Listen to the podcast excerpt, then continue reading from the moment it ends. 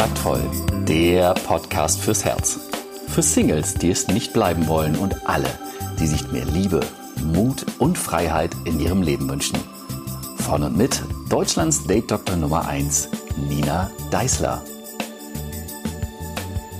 Hallo und herzlich willkommen zu einer neuen Folge vom Kontaktvoll Podcast. Schön, dass du eingeschaltet hast, denn es geht ja heute, wie letzte Woche versprochen, um ein spannendes Thema, nämlich das Thema Schüchternheit und vor allen Dingen, wie du Schüchternheit loswirst oder überwindest. Und ähm, ja, das wird sicherlich spannend. In mein Seminar kommen in Kontakt, kommen auch immer wieder Menschen, die schüchtern sind und die eben ihre Schüchternheit überwinden wollen. Und wenn ich höre, wie sie mit sich selber sprechen und wie sie über ihre Schüchternheit sprechen, dann weiß ich auch ganz genau, warum das bisher nicht funktioniert hat. Und darum geht's in dieser Folge und was du tun kannst, damit es funktioniert.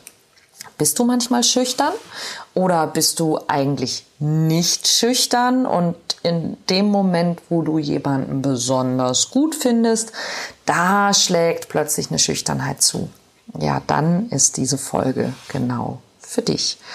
Ähm, Schüchternheit überwinden oder Schüchternheit loswerden funktioniert nicht. Warum? Und ähm, das ist mir in den letzten Jahren immer klarer geworden, dass ein Verhalten, das wir haben, ja ein Teil von uns ist. Und wenn wir das loswerden wollen, dann kämpfen wir eigentlich gegen uns selber. Und ich hatte, wann war das? 2016, glaube ich. 2016 bin ich nach Los Angeles gereist und habe dort unter anderem Elizabeth Gilbert getroffen, die ähm, dieses tolle Buch Eat, Pray, Love geschrieben hat, das dann auch verfilmt wurde.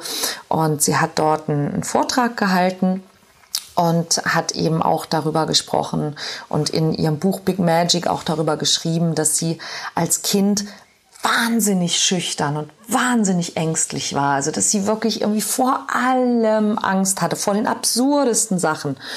Und deshalb ähm, habe ich sie gefragt, also man konnte ihr Fragen stellen und ich habe sie gefragt, Liz, wenn du einem Mensch, der schüchtern oder der ängstlich ist, sagen könntest, wenn man Schüchternheit loswerden will, Wofür lohnt sich das? Was würdest du jemandem sagen, der zu dir kommt und seine Schüchternheit loswerden oder seine Ängste überwinden will? Und ähm, Liz hat mir eine, eine sehr, sehr, sehr schöne Antwort gegeben. Sie sagt, das funktioniert nicht. Ähm, wenn du deine Schüchternheit loswerden willst, geht es darum, dass du zunächst einmal dich annehmen musst und dich schätzen musst, anstatt dich selbst zu bekämpfen. Ähm, und anstatt also die, die Schüchternheit zu bekämpfen, was heißt, du drückst dich immer noch, also du beschimpfst dich quasi, ja, und sagst, äh, das muss weg und ich muss anders sein, ich bin nicht gut genug. Und genau das ist meistens der Kern, also überhaupt der Grund, warum du schüchtern bist, diese Angst, nicht gut genug zu sein. Ja, und wenn du, wenn du sozusagen sagst, ah, ich bin nicht gut genug, ich muss anders sein, als ich bin, dann dann wirst du immer noch schüchterner, weil du dir selber das Feedback gibst, ich bin nicht gut genug. Und genau darauf hat sich Liz bezogen, denn sie hat zu mir gesagt, sie redet mit dieser Angst, als wäre es eine Person in, in, in ihr drin. Ähm, Friedemann Schulz von Thun hat diese, dieses innere Team mal ähm, aufgestellt, diese, diese Theorie vom inneren Team, also dass es in uns nicht nur Engelchen und Teufelchen, sondern eben mehrere Instanzen gibt, ähm, die so miteinander im Kontakt und manchmal auch im Konflikt stehen. Und sie sagt, sie wendet sich also an, an ihre Angst und redet mit dieser Angst und sagt, hey, ich weiß, du meinst es gut, aber, aber Kreativität und Neugier also zwei andere Persönlichkeitsanteile, ähm, Kreativität und Neugier. Und ich, wir haben jetzt was vor. Und du darfst gerne mitkommen, weil du bist ein Teil vom Team, aber du darfst nicht vorne sitzen, du darfst nicht fahren, du darfst nicht die Karte lesen und du darfst auch nicht die Lieder im Radio aussuchen. Ähm, und das fand ich, fand ich einfach eine, eine total schöne, schöne Art, damit, damit umzugehen, zu sagen, hey, ich, ich weiß, dass du Schiss hast und es ist alles okay, aber Kreativität, Neugier und ich, wir haben was vor und du kannst mitkommen. Ja, aber nerv nicht. ja, und das ähm, erstmal so das, das zu wissen, ne? also sich, sich eben nicht, nicht selbst zu, zu bekämpfen, sondern sich, sich erstmal so anzunehmen, das ist der, der, der erste Schritt. Der zweite Schritt ist zu erkennen, dass Schüchternheit ja immer mit irgendeiner Angst in Verbindung steht. Da, wie ich das in der letzten Folge zu Selbstvertrauen und Schüchternheit gesagt habe, wir, wir äh, haben Hemmungen, weil wir Befürchtungen haben. Ja? Also wir, wir stellen uns irgendwas vor und glauben, oh Gott, wenn ich das mache, dann passiert das oder so. Also es ist meistens eine Angst, die Angst abgelehnt zu werden, die Angst zu scheitern, die Angst sich zu blamieren, ähm, die Angst nicht gut genug zu sein, die Angst die Kontrolle zu verlieren, auch ganz, ganz häufig. Ja, die, die Angst, dass ich also irgendwo da stehe und dann möchte ich was sagen und dann weiß ich nicht was und dann werde ich knallrot. Naja, wer schüchtern ist, der kennt es wahrscheinlich. Das erste, was, was hilft, wenn du das verändern möchtest, ist erstmal zu erkennen, dass Angst nichts grundsätzlich Schlechtes ist. Ja, die Angst will etwas für dich tun. Angst ist ein Gefühl, das unser, unser Organismus uns als Warnsignal sozusagen sendet, wenn wir in Gefahr sind. Aber wann sind wir tatsächlich wirklich in Gefahr? Ja, unser Körper ist, ist halt so, dass er, wenn er Gefahr annimmt, dann geht er immer noch von dieser Steinzeitgefahr aus, ja, so Achtung wildes Tier oder so. Ja, ich sage in meinen Seminaren auch manchmal, ähm, die Männer müssen einfach lernen, Frauen sind keine Säbelzahntiger. Das gibt dann immer schon mal so einen kleinen Lacher und dann ähm, löst das auch ein bisschen Anspannung aus. Es gibt allerdings Männer, die sind sich da nicht so sicher. Das hat neulich ein, ein Mann in meinem Seminar gesagt. Das stimmt, ich finde, Frauen sind gefährlicher als Säbelzahntiger. Das haben dann die Frauen nicht so gerne gehört. Ähm, also Gefahr heißt im Grunde immer Lebensgefahr. Und unser Körper reagiert in solchen Situationen auf vermeintliche Gefahr eben noch genauso, wie er vor 50.000 Jahren reagiert hat, nämlich mit Adrenalin.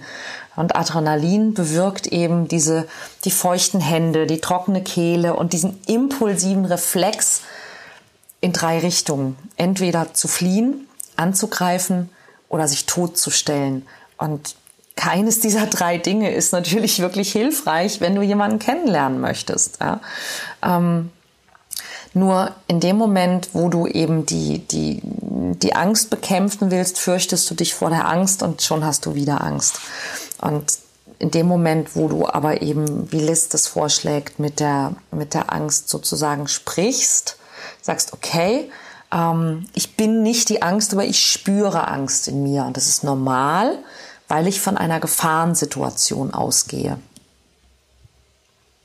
Hm, das kannst du ja mal das nächste Mal, wenn du merkst, dass du aufgeregt bist, ausprobieren zu sagen, okay, ich spüre Angst in mir. Das ist normal, weil ich von einer Gefahrensituation ausgehe. Und dann kannst du kannst du sozusagen wieder einigermaßen normal denken, zu sagen, okay, wie, wie gefährlich ist diese Situation? Was passiert? Und das ist auch eine Übung, die wir wahnsinnig gerne im, im Seminar machen. Nämlich mal zu Ende denken.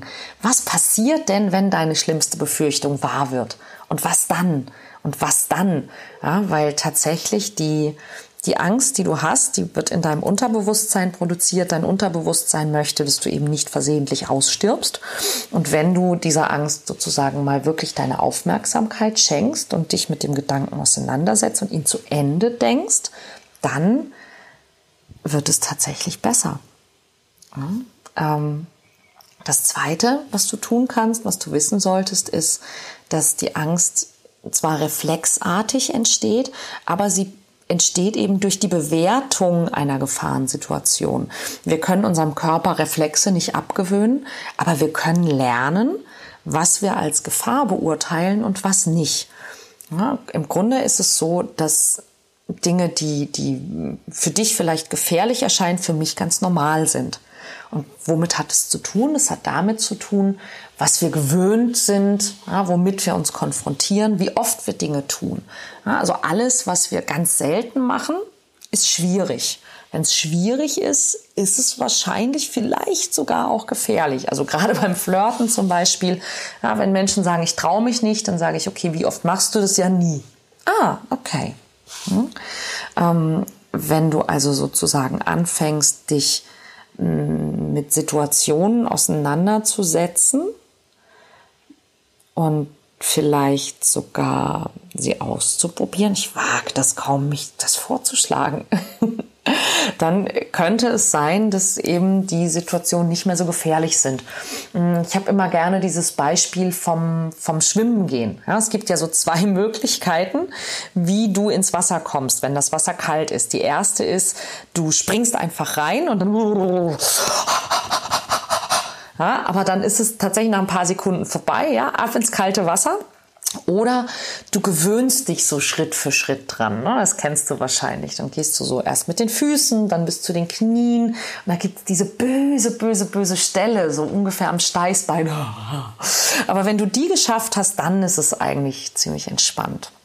Ähm, das sind so die beiden Möglichkeiten, wie du dich mit Gefahrensituationen auch beschäftigen kannst. Ja, spring rein und überlebe oder ähm, steigere dich langsam, überlege dir, was macht mich vielleicht nur ein bisschen nervös. Und dann mach das, bis es dich nicht mehr nervös macht. Ja, weil wenn du etwas für gefährlich hältst, dann ist es das auch für dich nur für dich. Aber du bist ja nun mal die einzig relevante Instanz für dich, wenn es darum geht, was für dich gefährlich ist. Und alles, was neu, ungewohnt, unerprobt, unsicher erscheint, erscheint eben auch ein Stück weit gefährlich. Aber du selbst bestimmst, wie gefährlich.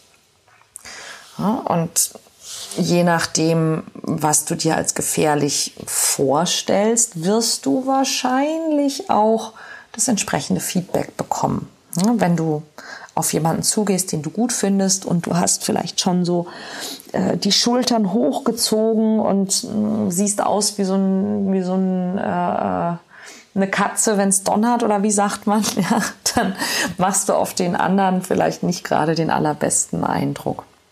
Und es gibt eine Sache, die so ein bisschen wie so ein, ich nenne es immer the magic key, der magische Schlüssel ist.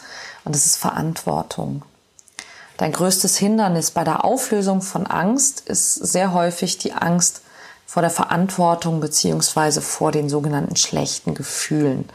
Weil du willst in Wahrheit am allermeisten nicht deine Ängste besiegen oder deine Schüchternheit überwinden. Du willst vor allem nicht scheitern. Und du willst wahrscheinlich am liebsten von allen gemocht werden, immer erfolgreich sein und vor allen Dingen auch immer 100% kontrollieren, was geschieht. Immer in Sicherheit sein und wenn es geht auch immer recht haben. Ja, Habe ich ja gleich gesagt. Gib's ruhig zu. Ja, das ist okay. Ja, es wäre schön, wenn du so eine Garantie hättest, dass die Menschen, die du attraktiv findest, dich mögen und dich ebenfalls attraktiv fänden. Es wäre total beruhigend, wenn die Menschen, die du nicht magst, sich einfach in Luft auflösen könnten. Und es wäre doch toll, wenn du wüsstest, dass du immer die richtigen Worte findest, immer nur gefragt wirst, was du weißt und dich immer an alles erinnern könntest, was du weißt, wenn du wüsstest, dass bei deiner nächsten Prüfung nichts schiefgehen kann und du am besten ohnehin überhaupt nie in irgendwas geprüft würdest. Oder? Eigentlich wäre das ziemlich cool. Was du dich aber fragen kannst, ist, wie würdest du so je etwas Neues lernen? Wie würdest du Erfolg wirklich spüren, wenn er immer garantiert wäre? Wie könntest du je wirklich glücklich sein, wenn du nie unglücklich wärst? Wie könntest du je triumphieren, wenn du weißt, dass du nicht verlieren kannst? Nicht so gut, oder? Es ist nämlich nicht die Frau oder der Mann, vor dem du Angst hast. Das ist auch nicht die Abfuhr. Du hast Angst, dass du dich schlecht fühlen wirst, wenn nicht das passiert, was du haben willst. Hey, mal echt, wie alt bist du? Fünf? Acht? Bist du nicht langsam raus aus der Phase, wo du denkst, die Welt schuldet dir einen Lolli und wenn du den nicht bekommst, dann wirfst du dich auf den Boden und heulst? Es ist tatsächlich in den allermeisten Fällen in deinem Leben nicht notwendig, Ängste zu besiegen, weil es sehr häufig gar nicht erst notwendig ist, die Ängste zu haben. Entscheidungen, die du nicht triffst, ja, Sachen, die du nicht tust, Sachen, die du dich nicht traust, Menschen, die du nicht ansprichst, beeinflussen dein Leben genauso sehr, wie wenn du es tust. Und manchmal noch viel mehr, nur dass du dann dummerweise nicht an der Entscheidung beteiligt warst. Ja, du kannst hinterher sagen, ich habe eine gute oder eine schlechte Entscheidung getroffen, wenn du es getan hast. Ja, du kannst dann aber nicht mehr jammern. Du bist kein Opfer mehr, wenn es eine schlechte Entscheidung war, weil du hast die Entscheidung getroffen, sagst, okay, die war nicht so schlau, ja, aber ich habe was gelernt. Nächstes Mal entscheide ich mich anders. Wenn du nie was tust, hast du es nie in der Hand. Und dann wächst auch dein Selbstvertrauen nie. Ja, beim Flirten zum Beispiel heißt das, wenn du nicht zu diesem Menschen hingehst und nicht dein Glück versuchst, wenn du diesem Menschen keine Chance gibst, dann wird es dein Leben genauso beeinflussen, wie wenn du es tust. Aber wenn du es tust, kannst du immer sagen, ich habe mich getraut. Ich habe eine Entscheidung getroffen und ich habe aktiv mitbestimmt, wie die Geschichte läuft. Ich habe es probiert. Ich habe damit begonnen und ich werde meine Schüchternheit überwinden. Du hast angefangen. Du hast dich in eine vermeintliche Gefahrensituation begeben und stell dir vor, du hast sie überlebt. Du hast dir bewiesen, dass du nicht sterben musst. Und du hast aufgehört damit zu glauben, du kannst die Dinge nur tun, wenn Erfolg garantiert ist. Und das ist die wichtigste Erkenntnis, wenn du Schüchternheit überwinden willst, dass du erkennen musst, dass es nicht darum geht, dass du Angst hast, dass der andere was auch immer tut, sondern dass du denkst, du darfst nicht scheitern, ja? dass du nicht scheitern willst, dass du gemocht und immer erfolgreich und immer 100% Kontrolle haben willst und dass das totaler Schwachsinn ist. Fang an. Ja, lernen beginnt mit nicht können und dann tun. Wenn du dich vielleicht noch nicht alleine traust. Ab September gibt es wieder Seminare. Komm in Kontakt zum Beispiel ist ein hervorragendes Seminar, ein hervorragendes Training für Menschen, die ihre Schüchternheit, naja, am liebsten loswerden. Und wir machen eine Menge tolle Dinge, die dabei helfen. Komm in Kontakt in Hamburg zum Beispiel am 22. und 23. September. Aktuell gibt es noch Plätze. Den Link dafür stelle ich dir gerne in die Folgennotiz. Und ich wünsche dir viel Spaß. Bis dahin, bis dann. Tschüss.